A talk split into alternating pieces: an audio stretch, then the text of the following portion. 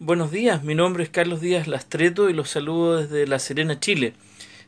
quisiera agradecer a Ana Karina que me contactó desde Colombia y bueno, maravillarme ante las redes sociales y cómo funcionan hoy día y que gracias a, Internet y, y todas estas maravillas tecnológicas podemos establecer contacto entre comunidades de distintos países. Eh, Ana Karina me pidió que le contestase cuatro preguntas, así que voy a contestarles desde mi opinión como psicólogo experto en, eh, en, lo que en Chile llamamos psicología laboral y como especialista en recursos humanos. La primera pregunta que me hace Ana Karina es qué tan importantes son los recursos humanos en una empresa. Eh, yo respecto a esto lo que quisiera señalarle es que una empresa es una organización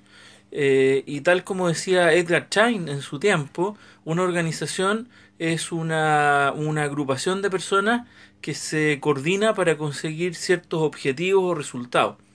Esto nos debería llevar a pensar en dos grandes elementos propios de la vida organizacional. Eh, uno son los resultados y dos son las personas que se interrelacionan para conseguir esos resultados.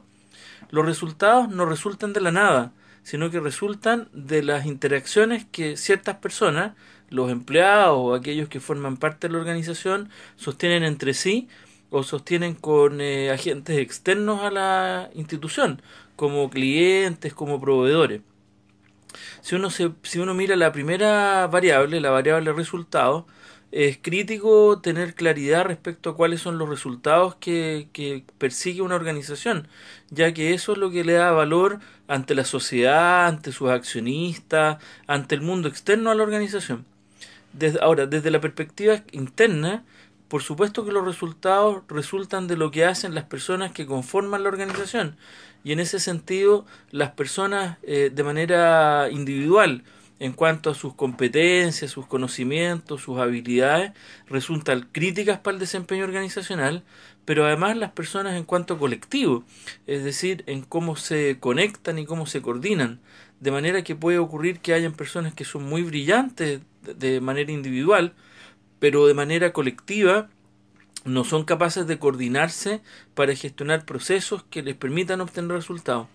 Eh, Peter Senge decía en su tiempo que hay eh, en, el libro La Quinta Disciplina, a propósito del, aprendizaje en equipo, que hay organizaciones que tienen gente que de manera individual tiene un coeficiente intelectual brillante, pero que son retardados mentales colectivamente, porque son incapaces de coordinarse para conseguir resultados.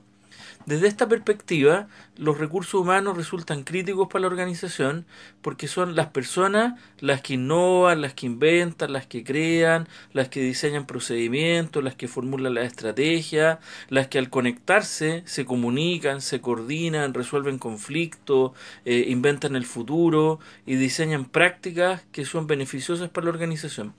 Hoy día han ido cambiando los nombres que le damos a esto. Hoy día para muchos esto se llama gestión del talento porque tiene que ver con el hecho de reclutar, seleccionar, retroalimentar, eh, retener personas que tengan talento individual y personas que tengan talento colectivo, es decir, que formen parte de, equipos colectivos donde se puedan eh, em, eh, coordinar sus habilidades individuales para obtener resultados organizacionales.